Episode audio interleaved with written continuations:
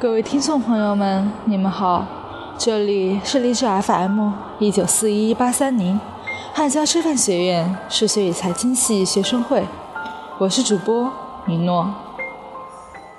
今天为大家带来的是郁达夫的《故都的秋》。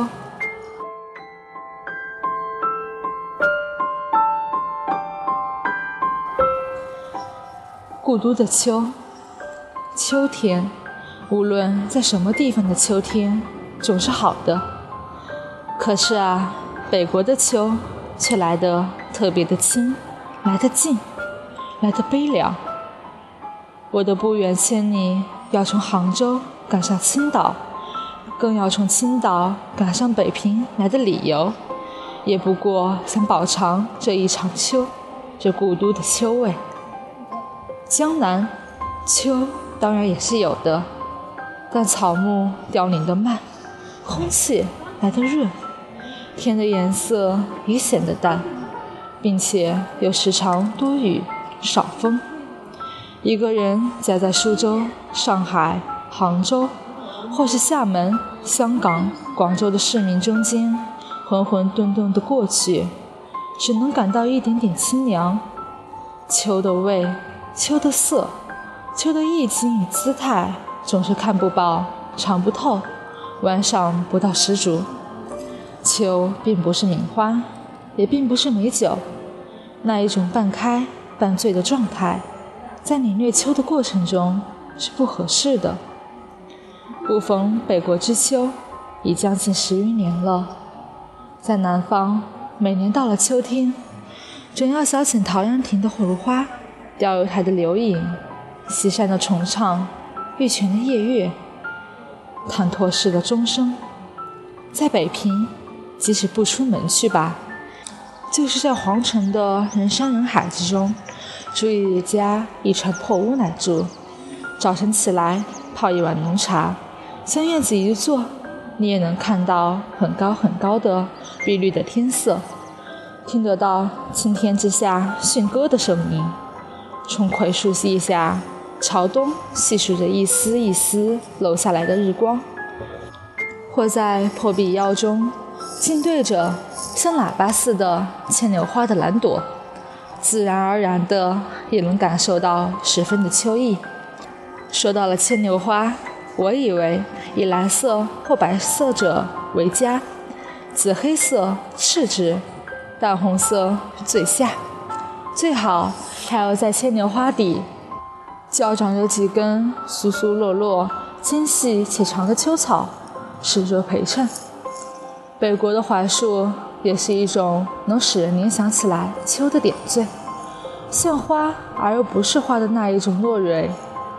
早晨起来会铺得满地，脚踏上去，声音也没有，气味也没有，只能感出一丝丝其温柔、细腻的触觉。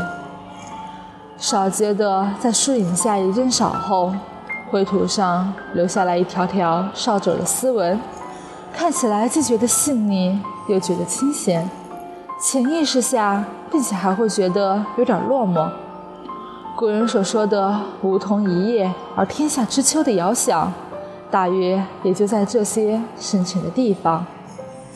秋蝉的衰弱产生，更是北国的特产。因为北平处处全长着树，屋子又低，所以无论在什么地方都听得见他们的啼唱。在南方是非要上郊外或山上去才听得到的。这秋蝉的嘶叫，在北方可和蟋蟀、耗子一样，简直是家家户户都养在家里的家虫。还有秋雨呢，北方的秋雨也似乎比南方下得齐。下得有味儿，下得更像样。在灰沉沉的天底下，忽而一阵凉风，便稀里疏落地下起了雨。一程雨过，云渐渐地卷了向西边去了。天又晴了，太阳又露出脸来了。着着很厚的青布单衫或夹袄的都市闲人，咬着烟管，在雨后的斜桥影里，上桥头树底下去一立。遇见熟人，便会用了缓慢悠闲的调子，微叹着，互相答应着。唉，天可真凉了。可不是嘛，一场秋雨一场凉喽。北方人念正字，终老像是辰字，平平仄仄起来，这练出的气韵到来的正好。北方的果树到秋天也是一种奇景。第一是枣子树，屋角、墙头、茅房边上、灶房门口，它都会一株一株的长大起来，像橄榄，又像疙瘩似的枣子核，在小的椭圆形的细叶中间，现出淡绿色、微黄的颜色出来，正是秋的全盛时期。等枣树叶落，枣子红完，西北风就要来了。北方便是沙尘灰土的世界，只有这枣子、柿子、葡萄成熟到八九分的七八月之交，是北国清秋佳日，也是一年之中最好也没有的 golden days。有些批评家说，中国的文人学士，尤其是诗人，都带着浓厚的颓废色彩，所以中国的诗文里。赞颂秋的文字特别的少，但外国的诗人又何尝不然？我随着外国诗文念得不多，也想不出开账出来，说一篇秋的诗歌赏文抄。但你若去翻一翻英、德、法、意等诗人的诗集，或各国诗文的剪辑中，总能够看多许多关于秋的歌颂和悲题。各著名的大诗人的长篇田园诗或四季诗里，有种以关于秋的部分写得最出色、最有味儿。逐渐有感觉的动物，有情趣的人类，对于秋，总是一样的特别能引起深沉、悠远、严厉、萧索的感触来的。不单是诗人，就是被关闭在牢狱里的囚犯，到了秋天。我想，也一定能感受到一种不能自已的深情。秋之于人，何尝有国别，更何尝有人种阶级的区别呢？不过，在中国，文字里有一个“秋氏”的成语，读本里又有着很普遍的欧阳子的《秋声》与苏东坡的《赤壁赋》等，就觉得中国的文人与秋的关系特别深了。可是这秋的深味，尤其是中国的秋的深味，非要在北方才感得到特底。